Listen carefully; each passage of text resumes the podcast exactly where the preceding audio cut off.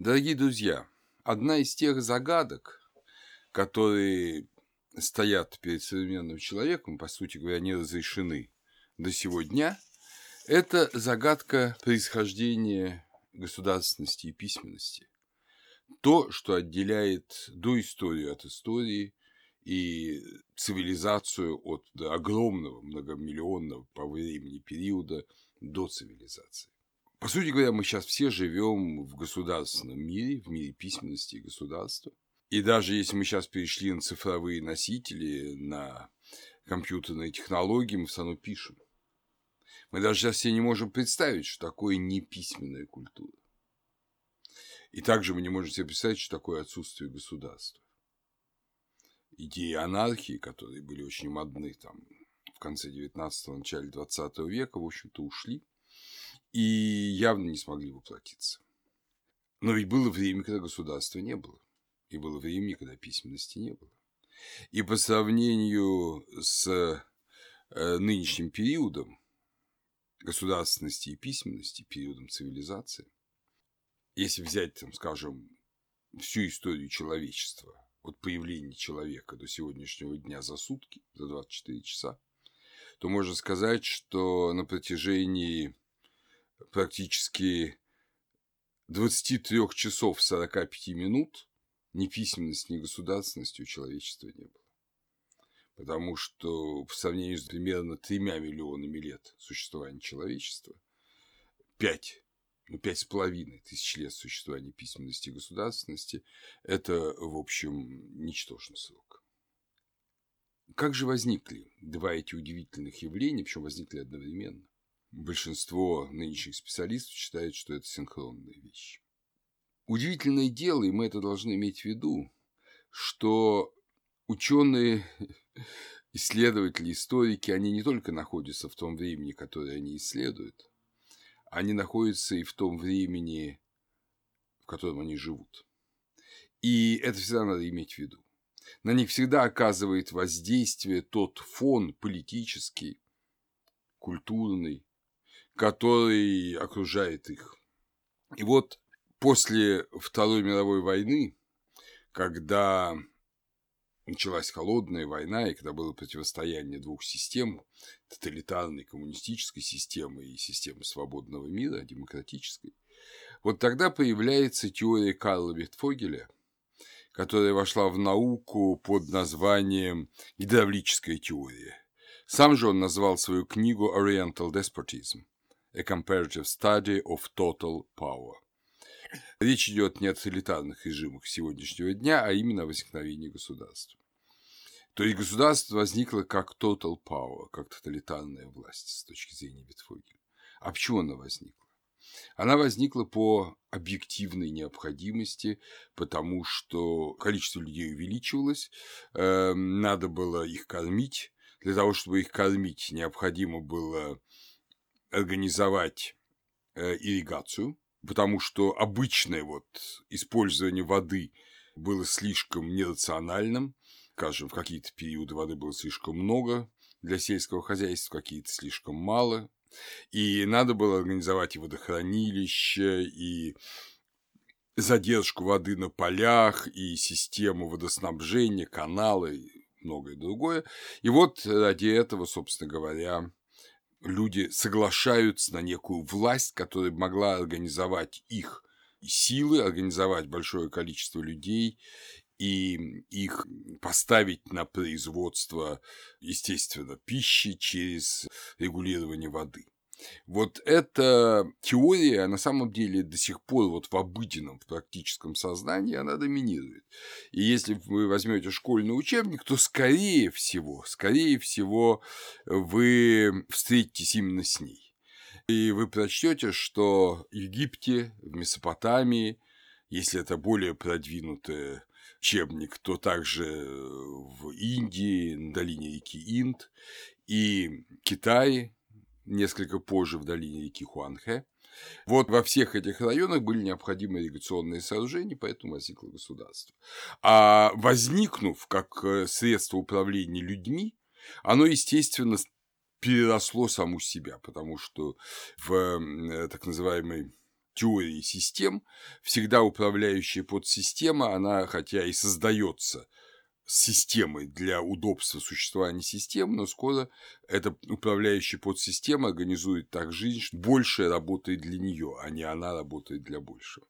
Вот, собственно говоря, эта модель была предложена в начале 50-х годов. Я напомню, что э, книга Витфогеля вышла в Нью-Хевене в 1957 году. Так вот, очень быстро ученые стали говорить, что это ошибка. Это ошибка, потому что все это хорошо, так красиво изложено, но это не совпадает эм, с исторической действительностью. Вот вообще очень важно проверять фактами любые теории, потому что теории-то можно выдумать самые красивые, но факты часто мешают тому, чтобы эти теории стали освещением действительной реальности. И вот здесь оказалось, что ничего не получается. Во-первых, в Египте, как-то не странно, никакой общенациональной ирригационной системы не было вообще до эпохи Птолемеев, то есть до конца первого тысячелетия до Рождества Христова. Ирригационные системы или были вообще очень примитивные, частные, или это были ирригационные системы маленьких номов, маленьких провинций, но не общенациональная система. И вообще не нужно было в Египте никакой большой ирригационной системы, потому что второй урожай, для которого надо задерживать воду на полях, это опять же явление уже последних 500 лет до Рождества Христова. До этого египтяне ограничивались одним урожаем, а он вполне прекрасно рос после схода Нила после разлива Нила, после того, как вода сходила, все росло. Поэтому никакого мощных гидравлических систем с большим водохранилищем просто не нужно было. Можно сказать то же самое и про индскую цивилизацию. Инд довольно регулярная река, она течет как Нил, только в противоположном направлении, с севера на юг, и, в общем, никаких серьезных ирригационных сооружений, мощных ирригационных сооружений в инской цивилизации не зафиксировано. Да, были, конечно, сооружения, но они не требовали создания государства, очевидно, совершенно. Несколько сложнее ситуация в Китае и в Месопотамии, но как раз в Месопотамии-то единого государства очень долго не было. Месопотамия же очень долгое время была, эм, если угодно, культурным сообществом отдельных независимых городов и городков – которые в лучшем случае общались друг с другом в религиозных целях, а политически воевали друг с другом. Так что гидравлическая теория, да, а есть ряд цивилизаций, например, там на Филиппинах, на Лусоне такая цивилизация Ифигао, которая вообще не имела государства, но имела сложнейшие ирригационные сооружения. Они были действительно там нужны. Но государства никакое не возникло. Так что вот эта идея тоталитарного государства из-за э, создания ирригационных сооружений, очень распространенная, очень, конечно, постоянно имеющая в виду вот все эти мегапроекты тоталитарных государств 20 века, все эти каналы, там, Беломор-Балтийские каналы и там какие-то большие водные проекты в Китае коммунистическом, все это не соответствует действительности, если речь идет о древности. В 60-е годы возникла другая точка зрения. Ее предложили при такой Батцер и потом Креллинг и Эдамс. Креллинг и Эдамс, американские ученые, они э, предложили так называемую торговую теорию, что государство возникает на торговых путях, чтобы контролировать торговлю.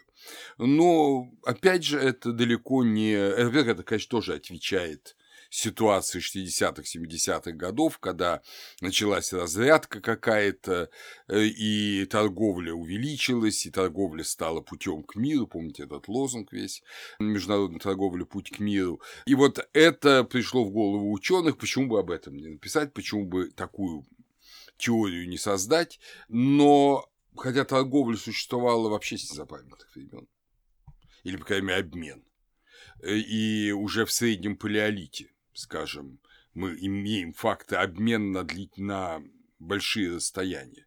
Тем не менее, государства, безусловно, не могут быть связаны с этим фактором. Обмен и торговля слишком маргинальны.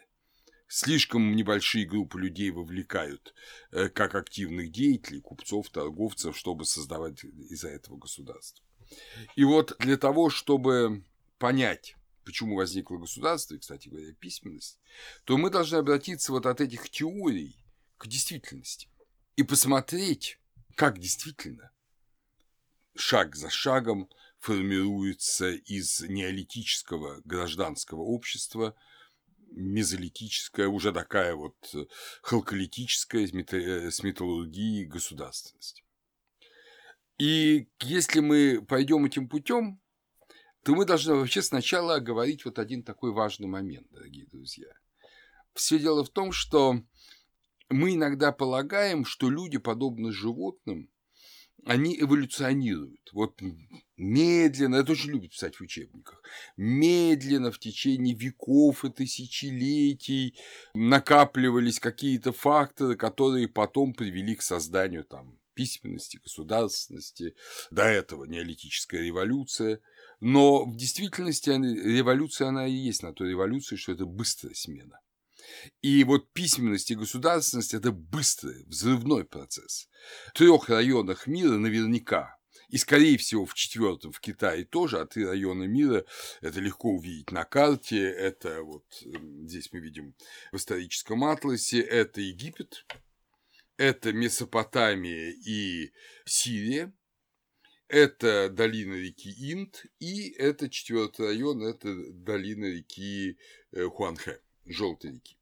Так вот, в этих четырех районах практически одновременно примерно три с половиной тысячи лет до Рождества Христова, 3300 лет до Рождества Христова, складывается и государственность, и письменность. И это некое открытие. Вот мы как-то готовы признать, что там кто-то открыл мы знаем, кто это сделал, Эйнштейн, да, теорию вероятности. Кто-то там изобрел телевизор, знаем, что это Зворыкин был, да. Кто-то построил первый самолет, кто-то построил первый пароход. Это мы готовы на это согласиться. Но почему-то мы не можем себе представить, что точно так же человек изобретает все. И точно так же он изобретает это не просто потому, что так получилось, а потому, что у него была определенная задача, определенная интенция. Вот определенная задача и интенция у человека была и при возникновении государства, и при изобретении, если угодно, письменности и государственности. Мы вообще должны себе представить, насколько человек изобретатель. И, кстати говоря, это имеет прямое отношение к письменности и государственности. Вот э, совсем недавно, в 90-е годы, немецкий исследователь Клаус Шмидт начал раскопки на Северном Эфрате в районе Урфы в Восточной Турции и открыл там целую группу комплексов, наиболее известный из них Гёбекли ТП, целую группу комплексов, которые он отнес совершенно точно, потому что сейчас у нас есть, вы знаете, углеводородно-дендрологические методы определения абсолютного возраста тех или иных органических останков. Он э, наш, обнаружил комплексы, которые относятся к девятому тысячелетию до Рождества Христова. И это большие храмовые комплексы.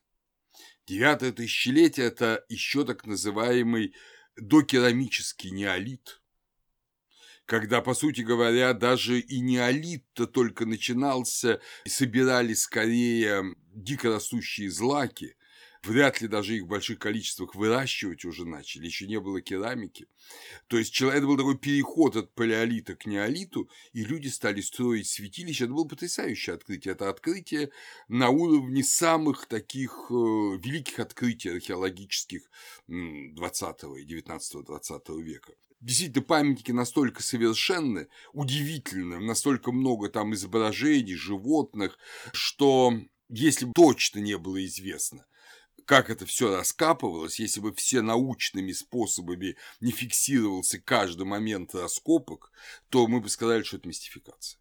В это поверить трудно, но это факт, тем не менее. То есть наше вообще представление о древности должно быть пересмотрено.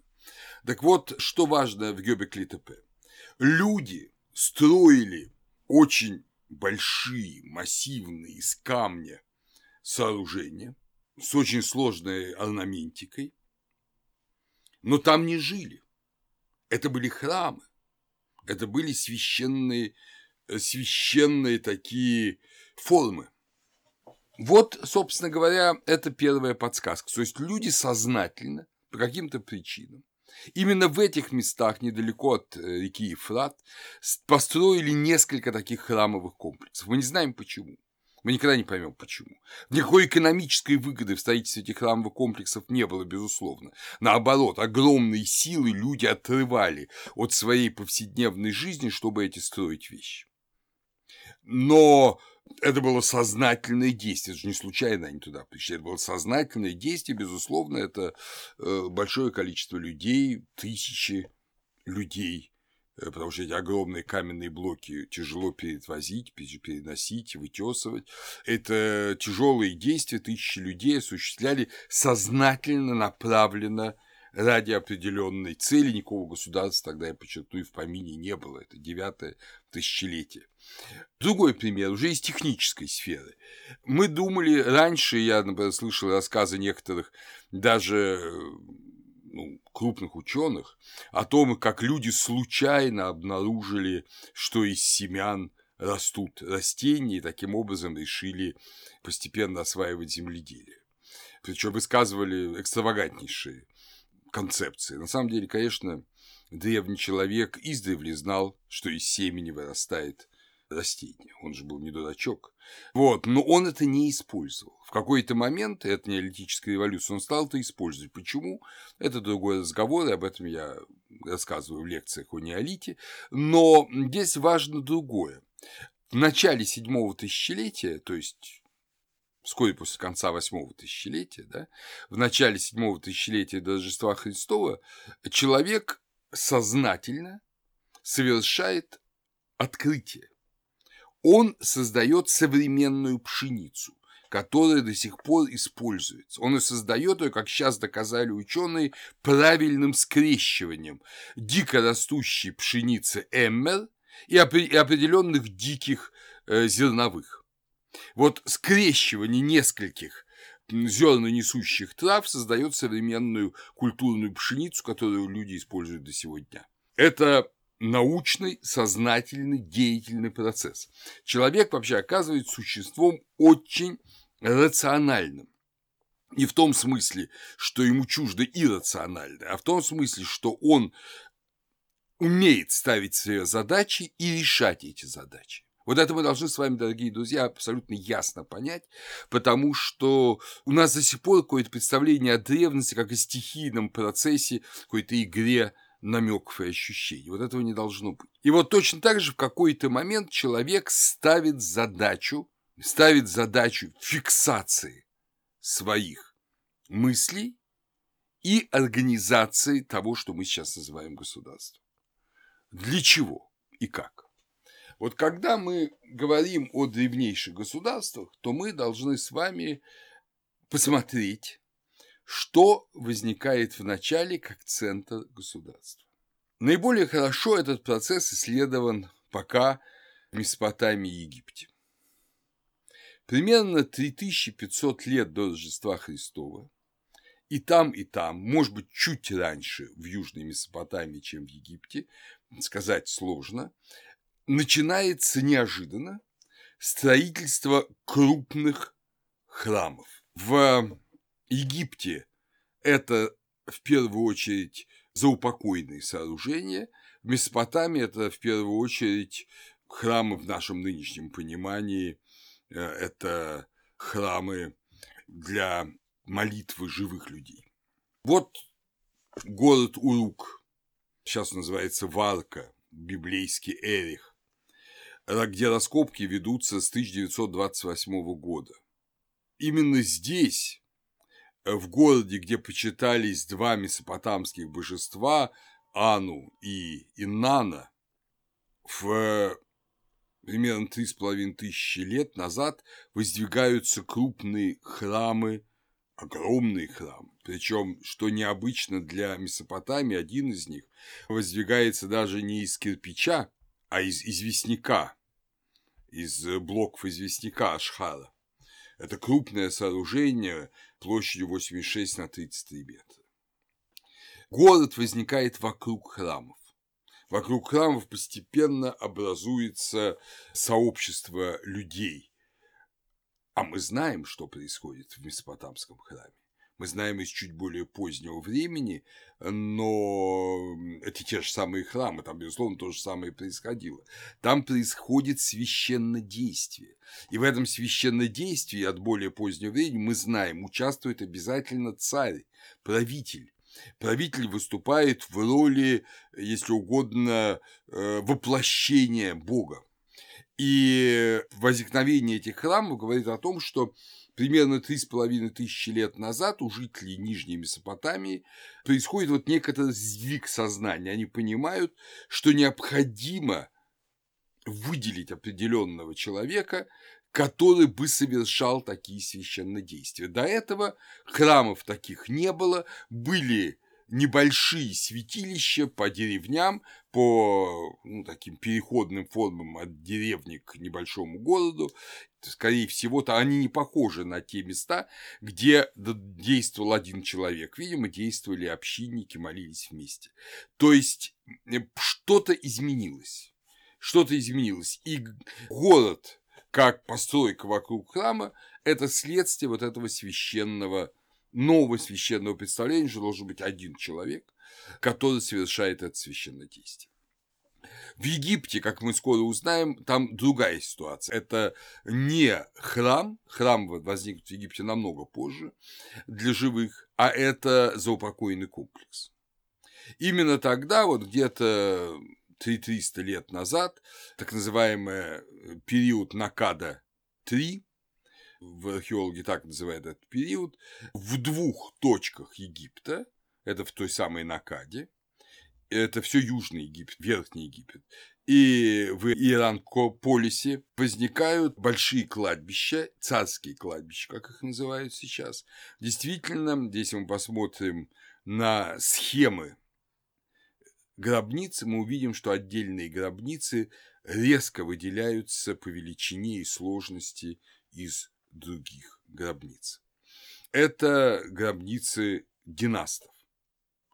Причем, опять же, из более поздних данных, но не очень более поздних, из текстов, которые отстоят на лет на 800 от вот этих гробниц, мы узнаем, что царь спасает своих подданных как часть своей плоти. То есть, опять же, один как спаситель других.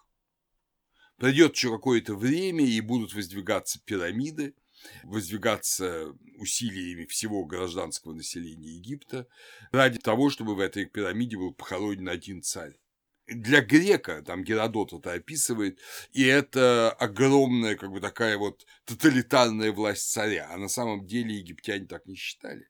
Они рассматривали царя как персонификацию самих себя. То есть мы можем сказать, что, скорее всего, государство возникает ради решения определенных религиозных задач.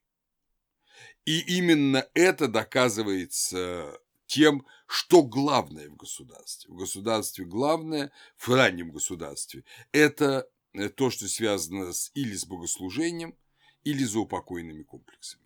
В Китае это тоже так же, как и в Египте, это заупокойные комплексы.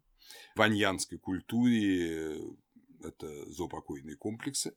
А в Индии, ну, опять же, об индской цивилизации будем говорить особо и специально и подробно, но, скорее всего, это некие публичные богослужения, публичные священнодействия, и здесь мы видим особое внимание, кто уделяется омовению, это в Акрополях индийских городов э, огромные бассейны, которых явно население города совершало какие-то омовения.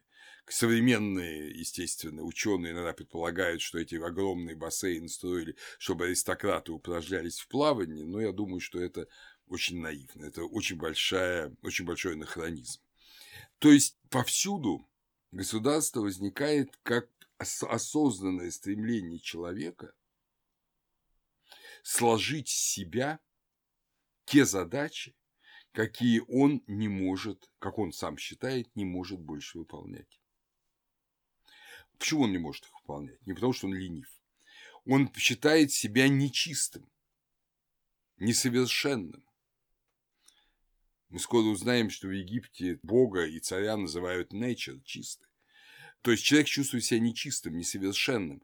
Он понимает, что его религиозное действие не просто несовершенно, но, скорее всего, оно и коррумпировано грехом, и поэтому оно скорее ему в осуждение, а не на пользу. И вот в этой ситуации он решается на удивительный шаг – выделить одного, который будет представителем всех одного совершенного, одного благочестивого, который будет представителем всех, который за всех будет совершать священное действие. Опять же, мы увидим, что в том же Египте, в Месопотамии именно царь должен был быть тем единственным, кто может совершать священное действие, а жрецы от его имени совершают священное действие. В Китае и в Индии у нас просто нет текстов, которые мы могли бы проверить, так там было или так там не было этот принцип выделения одного, он не всеобщий. Интересно, что у нас есть пример цивилизации, которая не пошла этим путем. Эта цивилизация в некотором роде близка нам, это индоевропейская цивилизация, это Индоария. У индоариев, э, опять же, будем об этом говорить подробнее, рассказывать социальную структуру, но важно, что там не было вот выделено одного человека тогда. Потом были такие попытки, ну, когда уже были очень большие культурные обмены, конечно, соблазн стать божественным царем, он проник и в Индию. И в нему ему были определенные данные богословские обоснования. Но вначале там было иное. Там было именно э, общинное, э, продолжение общинного э, организации, так называемая вот трехварновая система, в которой царь был всего-навсего князем, выполнявшим чисто административные функции, военные функции, а все духовные функции выполняли брахманы, которые считались выше э, кшатрия вождя. И эта традиция, когда у царя, у Раджи был Пурахита, э, жрец Пурахита, идущий впереди, да, на санскрите, жрец, который совершал священное действие для него и считался более высоким, чем он, это особенность индоевропейской цивилизации. И там очень долго не было государства в нашем смысле этого слова. То есть э, это не значит, что эта культура отстала, она была другой и во многом мож, можно пофантазировать, это только фантазия, конечно, что индоевропейские современные демократии, или даже, скажем, древние индоевропейские демократии Греции и Рима, пожалуйста, это во многом результат вот этого индоевропейского иного государственного мировоззрения, иного, чем Древний Восток. Такой чешский, работавший в Соединенных Штатах, историк Дворник – написал великолепный двухтомник о священном царстве, появлении священного царства, сравнивает разные народы, и как раз он очень четко противопоставляет индоевропейскую традицию и э, древнюю передневосточную традицию, показывает, что, скажем, Византия была сильнее в древней передневосточной традиции священного царства, а в западном мире была более сильна индоевропейская традиция, которая через Рим и римскую трибу пришла в Европу. Так что мы видим, что наши все эти формы, они на самом деле очень древние, они не с Гоббса, как говорится, начались, они имеют очень-очень глубокую, возможно, предысторию. Но важно, что на Переднем Востоке и в Китае, и в Индии возникает государство как концентрация воль многих людей в одном человеке, который должен быть их спасителем. Вот сейчас мы будем говорить о истории Египта, о гражданской истории Египта, мы увидим, какую странную эволюцию имело это представление во внешней политической истории Египта. Но пока хотел бы сказать еще несколько слов, дорогие друзья, о втором элементе этой диаде, о письменности. Вот почему возникла письменность? Опять же, теории, как правило, следуют за ситуацией в самих э, современных обществах. Но надо всегда посмотреть, а что записывали первые тексты. Ведь письменность, безусловно, выдуманная вещь. Причем мы много раз пытались выдумать.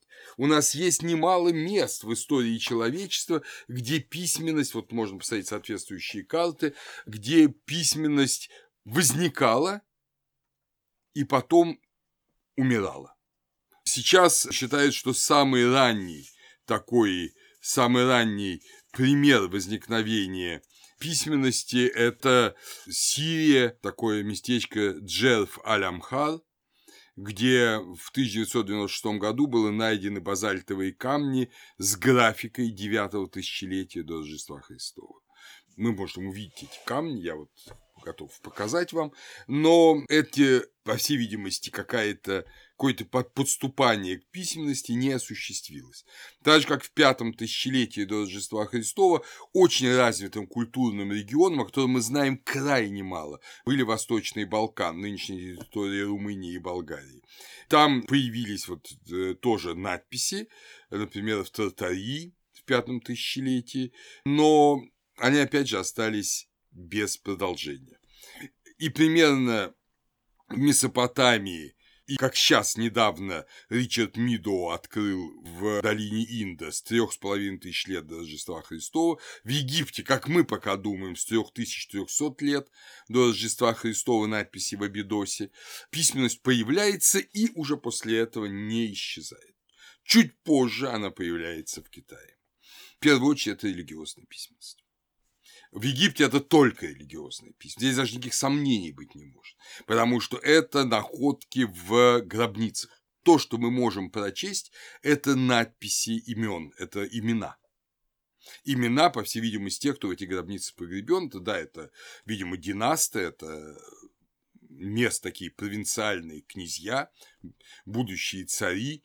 Имя одного из них достаточно убедительно читается, это Уджа, это примерно 3150 лет до Рождества Христова. С него ведется, кстати говоря, недавно выдуманная египтологами так называемая нулевая египетская династия, которая предшествует первой династии, и ее временные параметры 1300-3100 лет до Рождества Христова.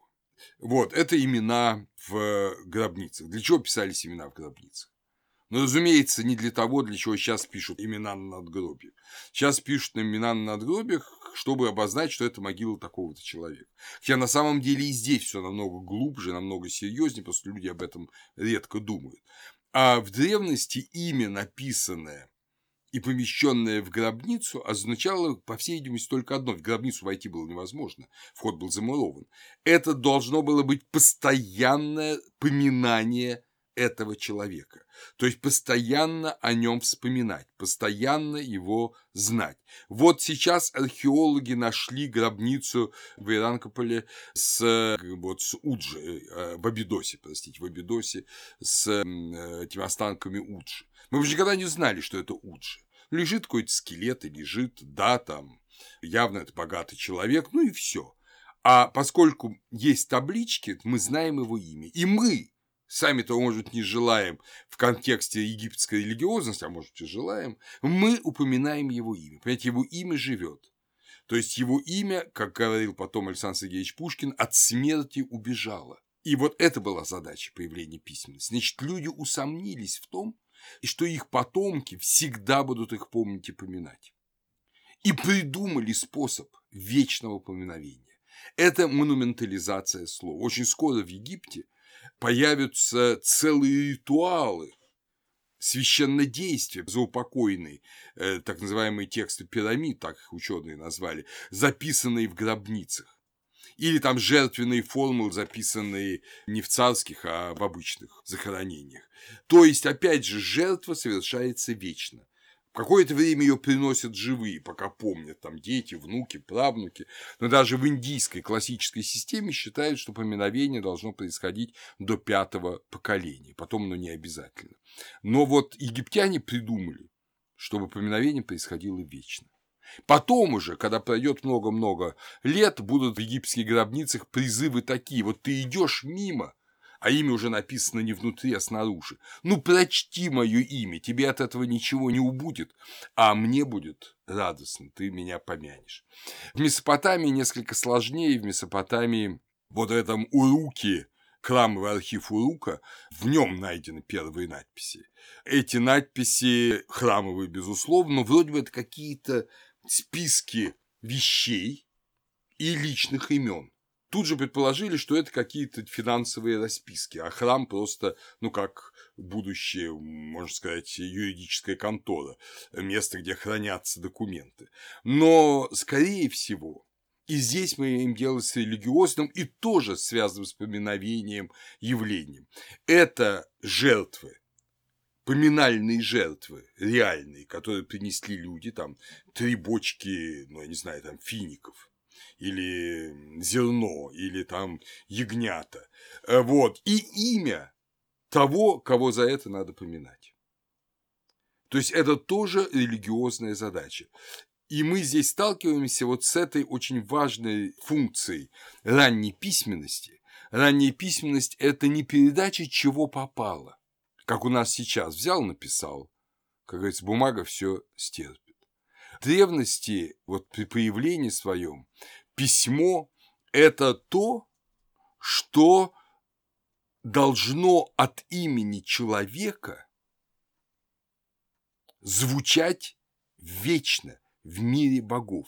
Поэтому египтяне так и назвали свое письмо, вот свои письмена, они дали им названию Меду Нечер, слова Бога. И, кстати говоря, Климент Александрийский, святой, там, значит, замечательный богослов второго века после Рождества Христова, который хорошо знал египетскую реальность, еще тогда была жива языческая традиция египетская, дохристианская, он назвал эти письмена, перевел их на греческий язык, как иероглифос – священные начертания.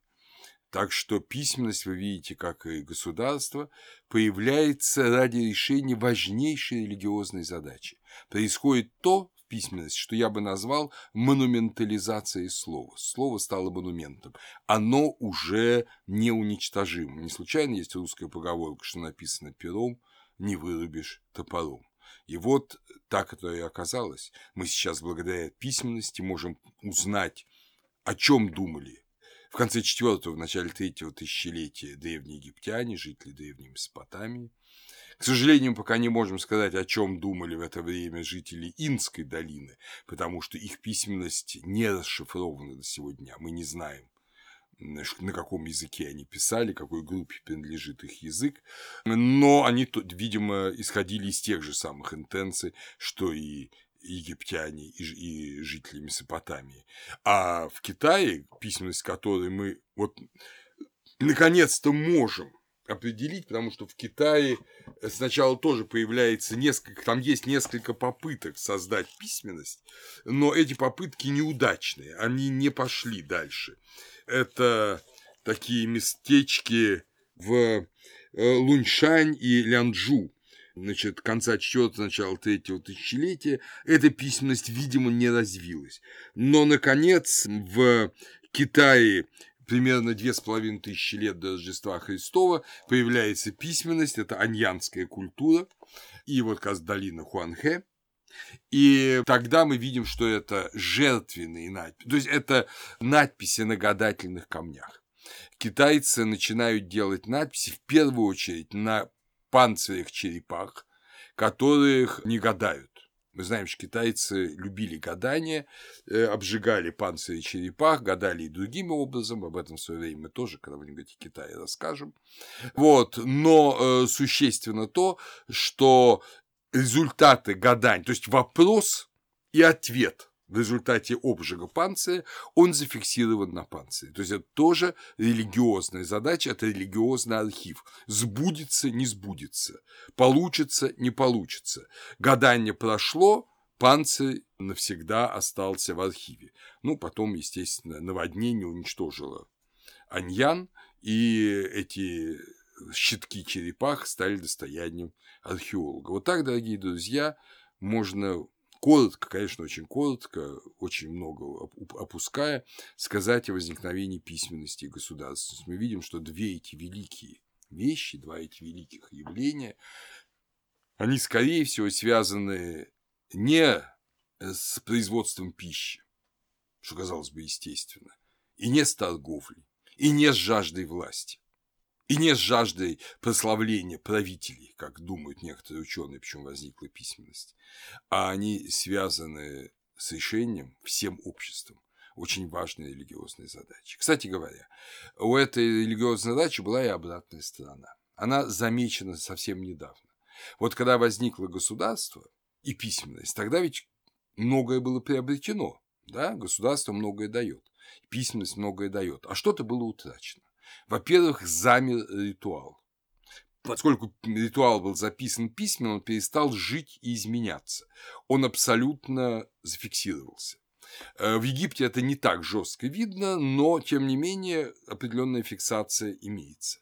Во-вторых, как-то не странно, простился быт.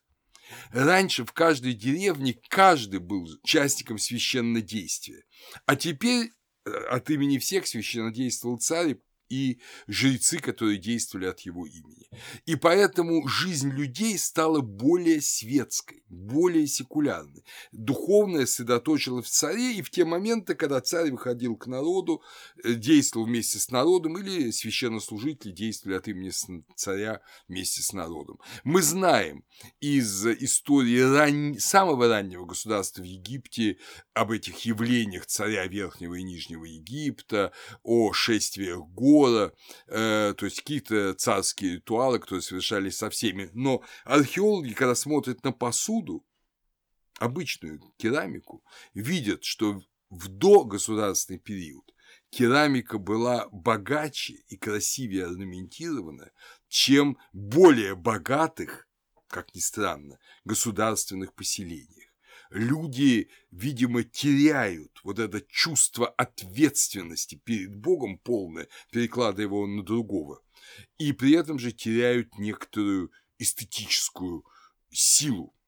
И ну, это вот открытие буквально последних лет. Я не знаю, может, это очередная спекуляция, но, тем не менее, мне кажется, что это довольно интересные довольно интересное предположение. Мы видим, что когда человек чего-то достигает, он всего чего-то, что-то и неизбежно теряет.